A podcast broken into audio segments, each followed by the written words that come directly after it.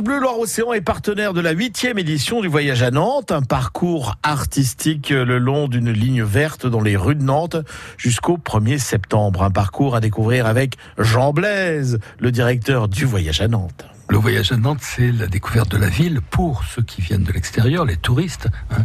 Mais je pense que les Nantais font aussi le voyage. Mais donc pour les touristes qui, qui, arrivent, qui ne connaissent pas la ville ou qui la connaissent un peu, eh bien, ils vont suivre la ligne verte qui aujourd'hui fait 18 km quand même, hein, ah, c'est pas rien. Bon.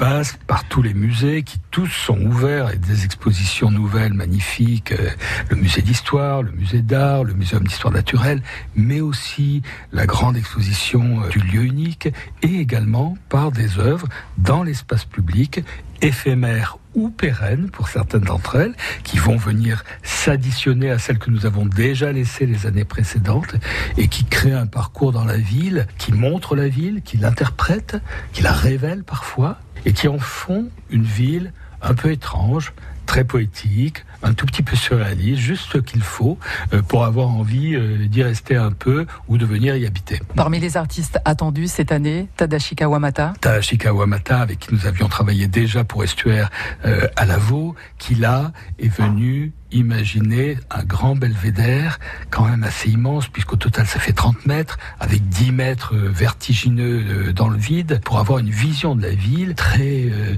atmosphérique, on pourrait dire. Voilà, c'est à nouveau un point d'attractivité qui va nous obliger à faire la promenade du quai de la Fosse, à monter le long de l'Ermitage sur la butte Sainte-Anne, un des endroits les plus beaux de la ville, à côté du musée Jules Verne. Autre artiste à la carrière internationale, mais qui est nantais, Pierrick Sorin. Ah, Pierrick Sorin, ça fait longtemps qu'on n'avait pas travaillé avec lui, parce qu'on a beaucoup travaillé avec lui. Et là, cette fois-ci, on s'est dit, on n'y échappe pas. Euh, la demande des hôteliers, c'était d'avoir des installations artistiques dans une dizaine d'hôtels. Et on a tout de suite pensé à lui. La proposition qu'on lui a faite, c'est de créer ces petites capsules hein, de films euh, euh, en hologramme. Ce petit personnage en hologramme euh, très facétieux qui vient faire des galipettes un peu partout, très marrant, hein, plein d'humour.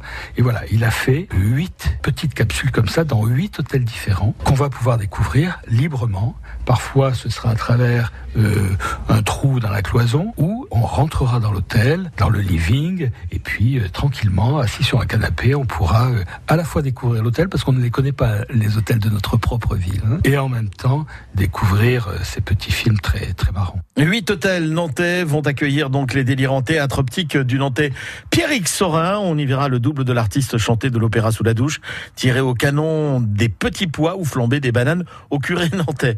Plus d'infos sur le voyage à Nantes.fr. terra.